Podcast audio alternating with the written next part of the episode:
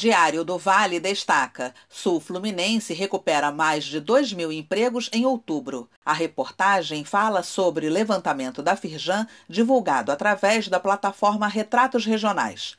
Os dados apontam que de julho a outubro, a indústria na região recuperou 32% dos postos de trabalho perdidos nos meses mais afetados pelas medidas de combate à Covid-19.